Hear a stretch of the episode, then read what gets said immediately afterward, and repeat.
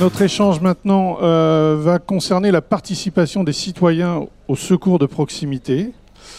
Et donc, euh, pour échanger avec nous, nous avons le lieutenant-colonel Thierry Bonnier, le professeur Louis Soula, asseyez-vous, et Gaëlle Mestri, qui est donc euh, conseillère départementale déléguée à l'éducation populaire et qui va euh, commencer, prenez un micro, euh, par nous expliquer en quoi le, conseil départemental est concerné par ce sujet.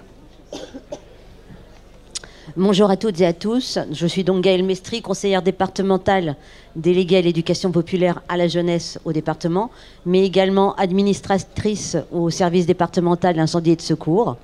Le département, vous le savez ou vous ne le savez pas, est l'un des premiers financeurs du, service départemental d'incendie et de secours pour l'investissement.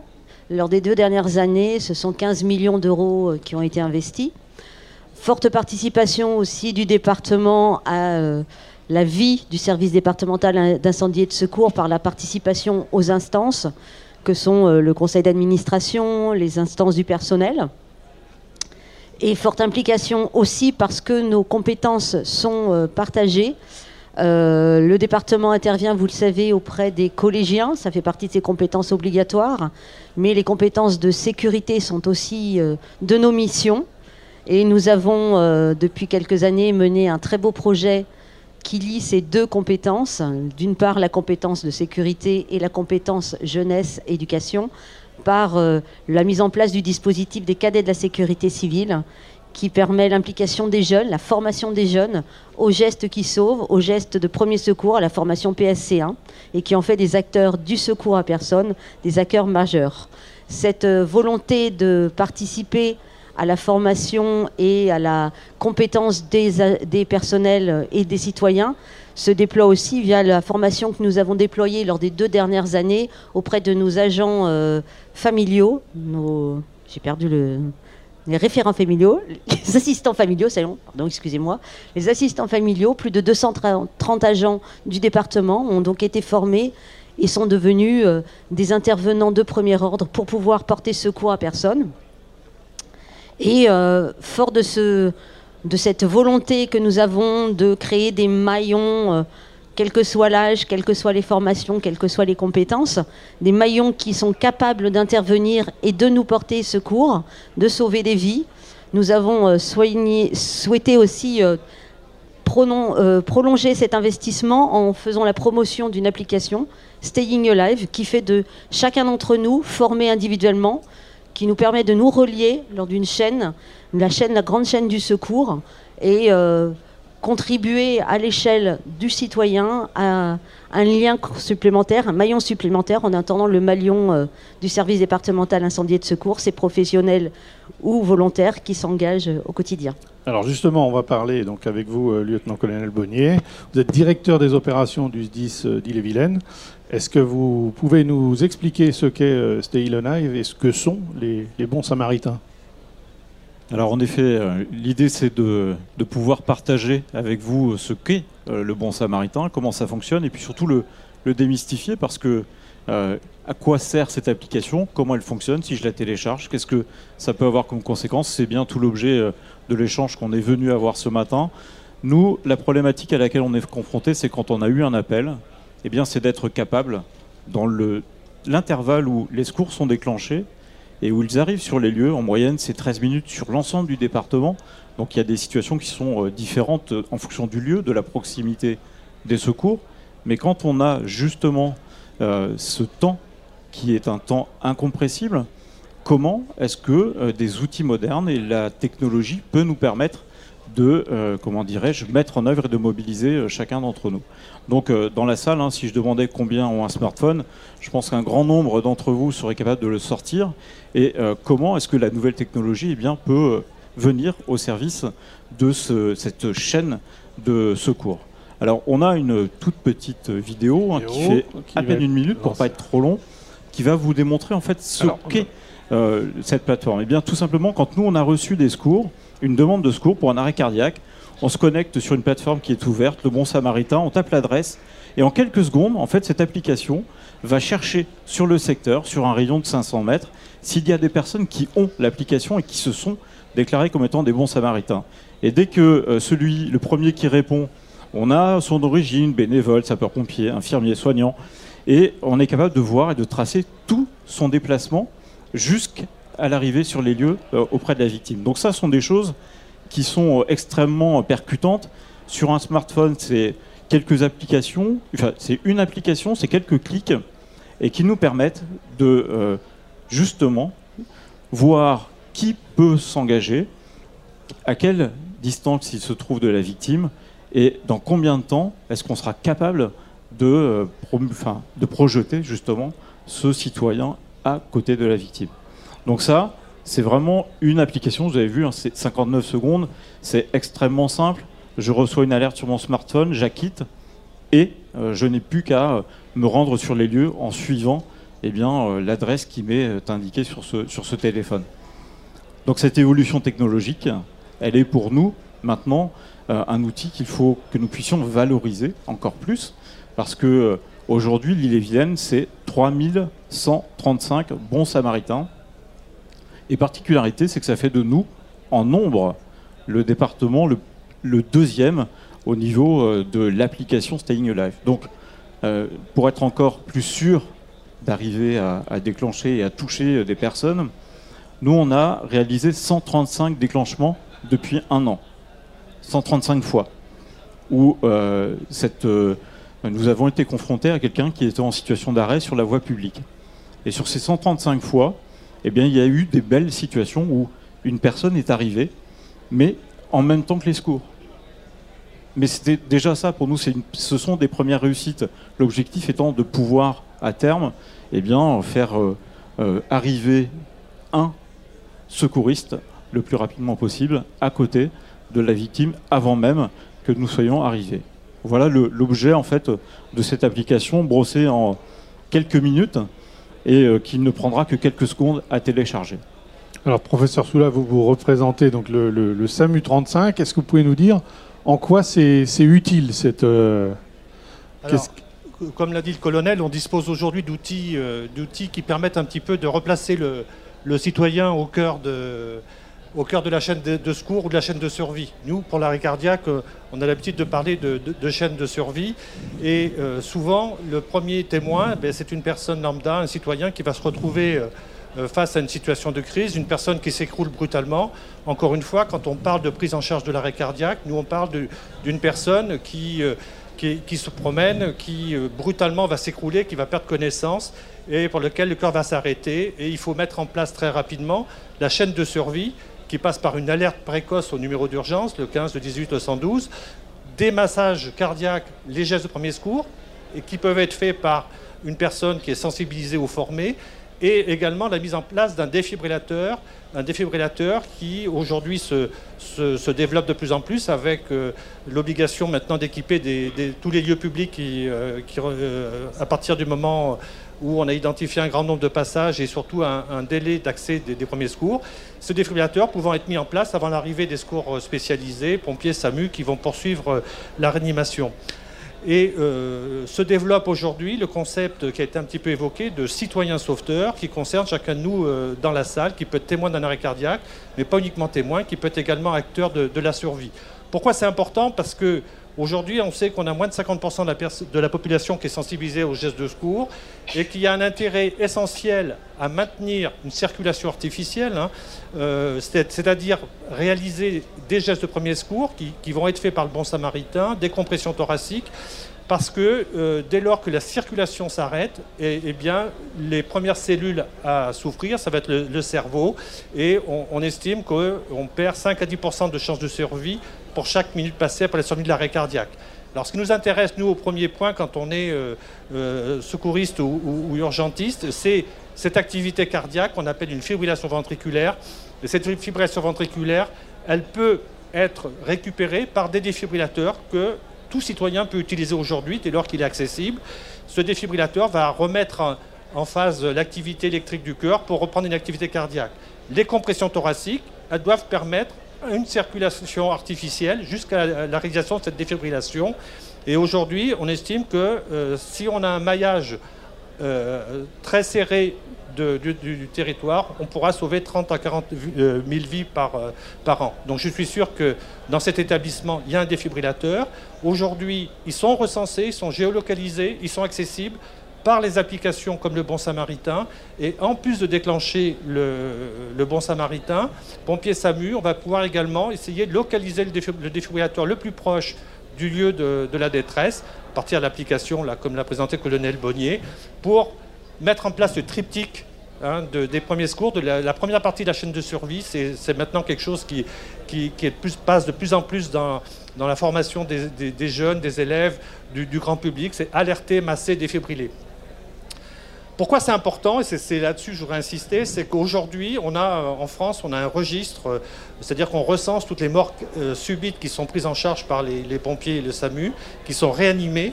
Encore une fois, hein, je, parle de l'accident brutal qui survient et qui est inattendu. Pour à peu près 100 000 morts prises en charge par l'arrêt cardiaque, morts subites recensées dans ce registre, on a 31,2% de situations où le cœur repart, c'est-à-dire que euh, l'action des secouristes et des urgentistes fait repartir le cœur. Et lorsqu'on a, euh, regarde au final, on a seulement 7,6% de survie à 30 jours, ce qui est très peu, ce qui est très inférieur encore à certains pays, comme les pays nordiques notamment.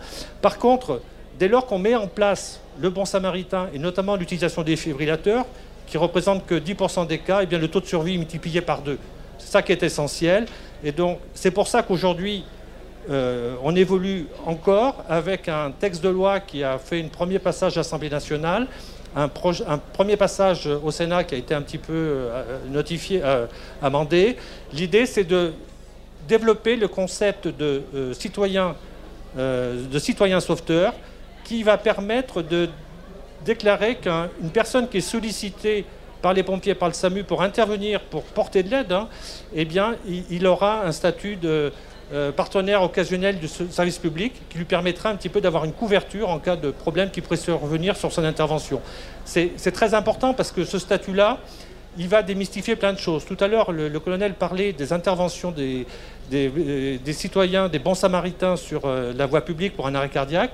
Nous, on va aller plus loin parce qu'on sait que les défibrillateurs qui sont aux portes des établissements, qui sont aux portes souvent des salles des fêtes, des établissements répertoriés, ils doivent pouvoir, être utilisables et amenés à domicile. Et pour ça, il faut qu'il y ait ce texte qui protège un petit peu la personne qui va faire intrusion. Et je pense que l'objectif, c'est qu'on soit tous acteurs un petit peu de la chaîne de survie, qu'on devienne tous des citoyens sauveteurs. 300, euh, combien m'avez dit? 3135 bons samaritains. Il faut encore développer. Et je pense que c'est une bonne euh, illustration du vivre ensemble. Merci. Alors, justement, vous avez parlé un peu de la, protection euh, des, citoyens sauveteurs. Mais euh, quand on s'inscrit comme citoyen sauveteur potentiel, comment est-ce qu'on peut vérifier que, bah, la personne est, apte à, à, faire ça? Alors, tout simplement, il y, a, aussi une part de confiance quand on télécharge cette application, euh, une confiance qui euh, s'accompagne d'un petit contrôle. C'est-à-dire qu'il vous est demandé par la, société euh, Staying Alive de fournir un justificatif de formation, donc une photo claire, nette, du diplôme que l'on a, de l'attestation de formation que l'on a suivi. Et c'est uniquement après le contrôle de ce document que vous recevez une notification d'inscription en tant que bon samaritain. Donc il y a euh, quand même une preuve à apporter et euh, un statut à, je dirais, à déclarer dans l'application. Dans Alors justement, par rapport à cette, euh, à cette formation, avant même de, de s'inscrire sur l'application, comment est-ce qu'on parvient à se former? Au premier secours, enfin au premier, premier geste Alors, hein, les, outils de formation sont multiples. Il y a vraiment, euh, une, autour de la sécurité civile, un grand nombre d'organismes de, formation professionnels, associatifs, les sapeurs-pompiers notamment. Au travers de notre union départementale aussi, nous proposons euh, des séquences de formation qui vont de 2 heures 7 heures pour le premier secours euh, civique, premier secours citoyen, pardon. Donc il y a dès les deux premières heures de formation, euh, le premier module, le plus petit, la délivrance d'un document qui permet euh, d'être enregistré comme un, bon samaritain. Donc euh, deux heures, c'est le temps d'un bon film. C'est et en plus, on en ressort avec des compétences. Donc, je pense que c'est, on est tous capables de consacrer ce temps pour acquérir cette compétence minimale. Est-ce qu'on peut faire mieux dans ce domaine-là? Est-ce qu'on est un peu en retard? Vous avez dit que dans d'autres pays, c'était un peu, un peu mieux. Alors, euh, le texte de loi qui, rend obligatoire l'implantation des défibrillateurs, plus celui euh, qui, est actuellement en cours de discussion pour le statut du citoyen sauveteur, prévoit une sensibilisation beaucoup plus large des citoyens.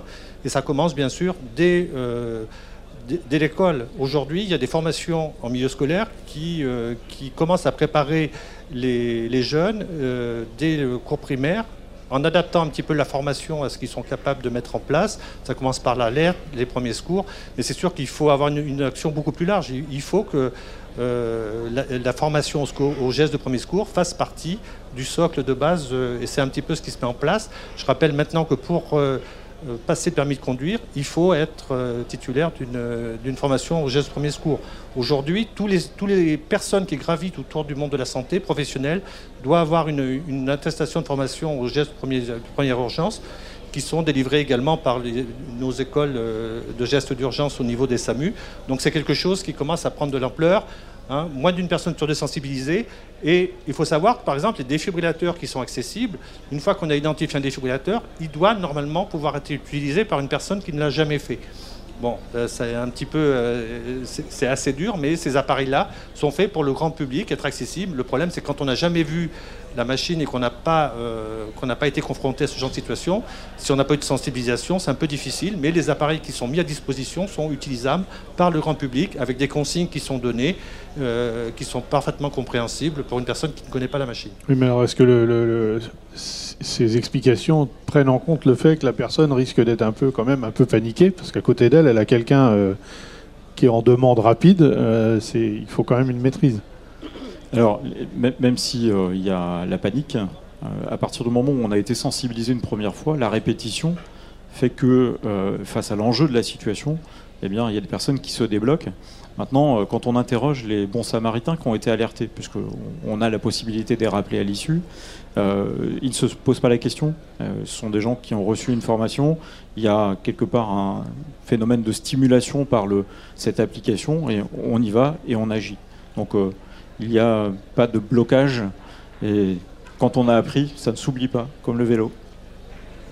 Je voulais préciser une petite chose. Aujourd'hui, quand les pompiers, quand le SAMU reçoivent un appel de détresse pour un arrêt cardiaque, les opérateurs euh, du SDIS ou des sapeurs-pompiers, les assistants de régulation du SAMU sont capables de faire ce qu'on appelle une aide au geste par téléphone, c'est-à-dire qu'on va donner les premiers conseils, mais comment il faut installer la personne, comment est-ce qu'on peut réaliser des compressions thoraciques, même si on n'a pas été formé, il est aujourd'hui parfaitement démontré que ces compressions qui sont faites sur un geste guidé au téléphone sont plus efficaces que de ne rien faire.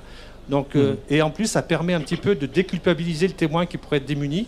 Donc, euh, les opérateurs pompiers, les assistants en régulation du, SAMU, les médecins des urgences donnent euh, les conseils à suivre, les gestes à réaliser jusqu'à l'arrivée des, secours organisés ou du bon samaritain s'il y en a un qui se déplace sur place. Alors Gaël Mestri, après on passera aux questions. Vous parliez de la difficulté peut-être ou de l'appréhension des, des, publics à utiliser l'outil des fibrillateurs. Euh, il faut savoir que le département a choisi de doter euh, les organismes que sont les organismes, les institutions que sont euh, la direction départementale de l'éducation nationale et la direction de l'éducation catholique pour accompagner les collégiens dans leur formation de kits de formation que sont les mannequins bien sûr, mais aussi les défibrillateurs pour familiariser les collégiens à l'utilisation de ce matériel et les rendre aussi acteurs de la sécurité de tout à chacun.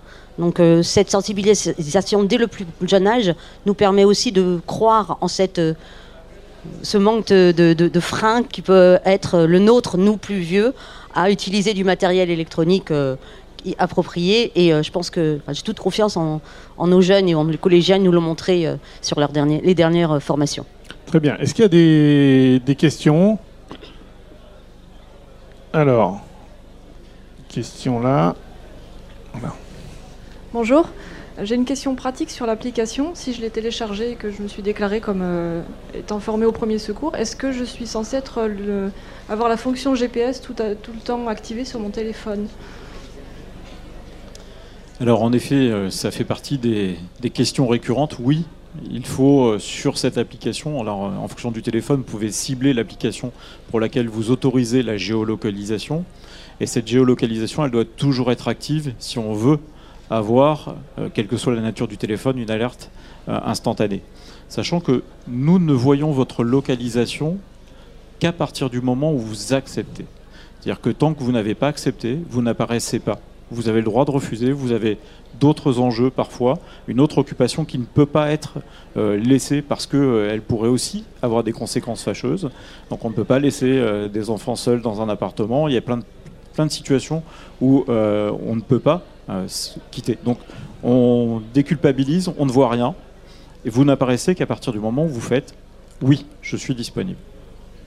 Oui, on ne viendra pas vous demander pourquoi vous n'avez pas répondu. Chacun euh, est libre de répondre. Est-ce qu'il y a une autre, euh, question? Alors, moi, j'avais une question par rapport à. Donc, il y a eu récemment un, reportage euh, qui, va dans votre sens, mais qui lui présentait, donc c'était à Paris euh, il, y a, quelques jours, mais qui lui présentait une autre application.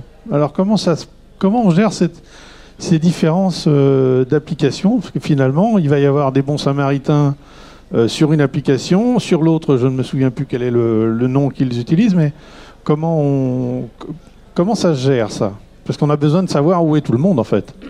Alors, c'est- une application qui s'appelle Sauve Life, hein, euh, effectivement, qui, a été déployée au, départ à Paris. Moi, je dirais que ce n'est pas un problème. C'est des applications qui, ont la euh, même utilité, le même intérêt. Après, s'il nous faut, nous, développer cette application, on le fera. L'objectif, c'est d'avoir un seul outil qui développe. Et si je fais le parallèle avec euh, ce qui s'était passé pour les défibrillateurs, il faut savoir qu'on était parti au départ avec euh, plein de bases de recensement des défibrillateurs.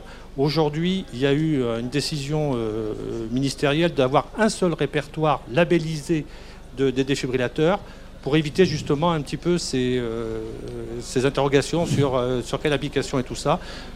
Nous, le problème, c'est le, le- fonctionnement, il est le même. On déclenche une alerte, une chaîne de survie. Si dans le département, c'est euh, euh, Staying Alive qui est utilisé, et euh, si d'autres applications montrent leur intérêt en termes de recrutement, on mettra les deux et, on lancera la, recherche. Ce qui est important pour nous, c'est, vous savez, ça se joue à quelques, quelques minutes. Il faut que dans la minute, on ait une réponse de trois euh, bons samaritains, trois sauveteurs qui peuvent être déclenchés. Le premier intervient. Donc, ce n'est pas un problème qu'il y ait plusieurs outils. Le problème, c'est de bien les utiliser au bon moment, de les déclencher et de faire amener le défibrillateur le plus vite possible. D'accord. Des questions? Une question ici.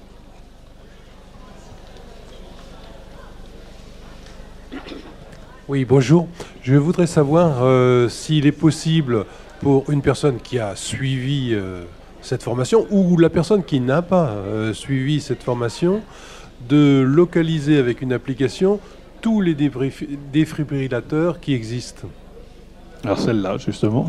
Alors, sans être euh, bon samaritain, euh, l'application permet de euh, signaler des défibrillateurs. Donc, ce qui fait que globalement, c'est une euh, application collaborative.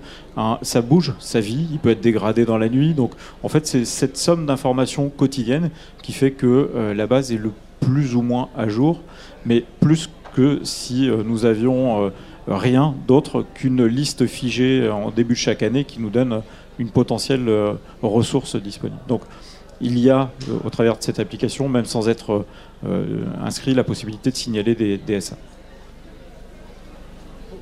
Pour, ce qui est des défibrillateurs, ce qui est important, c'est qu'ils soient visibles.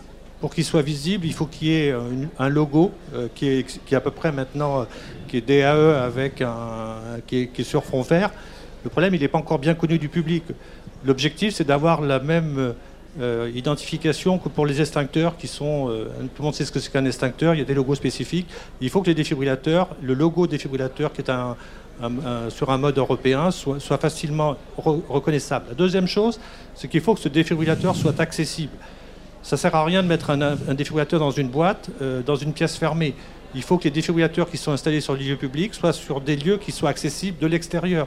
Pour ça qu'on préconise les, façades des, salles des fêtes, des, collectivités et tout, pour que le, grand public puisse le prendre dans sa borne et que, ce défibrillateur, quelque chose qui est essentiel, soit entretenu, vérifié. Il ne faut pas que le défibrillateur soit en panne au moment où on en a besoin. Et pour ça, ça oblige, ça impacte fortement les collectivités, parce qu'aujourd'hui, euh, au début, on a déployé des défibrillateurs, beaucoup de mécènes donnaient des défibrillateurs. Aujourd'hui, on se rend compte qu'il faut mettre en place un environnement, un contrat de maintenance pour euh, assurer, la, euh, assurer que le défibrillateur soit opérationnel. Donc déjà, si je demandais à la salle qui connaît le logo défibrillateur, je ne suis pas sûr qu'on ait une réponse qui dépasse les 50%, hein, ce logo vert. on peut poser la question, qui connaît le logo ah, c'est pas si mal. C'est pas mal. Euh, on est pas mal, donc ça progresse. Bien, donc si, euh, pour euh, préciser, donc on peut savoir où sont les défibrillateurs, mais on peut aussi sur l'application signifier un, défibrillateur qui ne serait pas répertorié. Exactement, c'est-à-dire qu'on est présent dans un endroit où censément il y a un, DAE, donc il n'est pas présent, on signale un, dysfonctionnement, il est retiré dans, après un petit traitement fait par la société euh, qui est en charge Staying Alive. D'accord. Une question? Là-bas.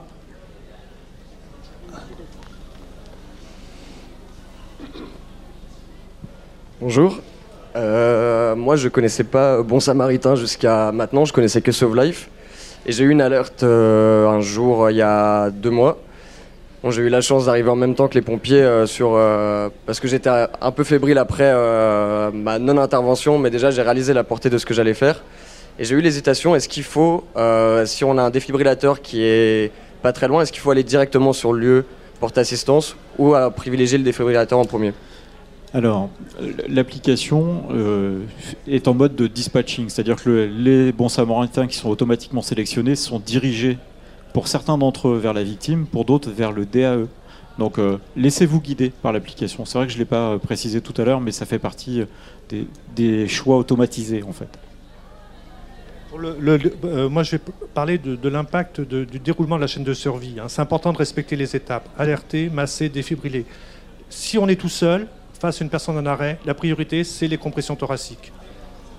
Et il faut absolument faire appeler à l'aide pour aller chercher le défibrillateur euh, être, ça serait très préjudiciable si on arrêtait les compressions pour aller chercher un défibrillateur.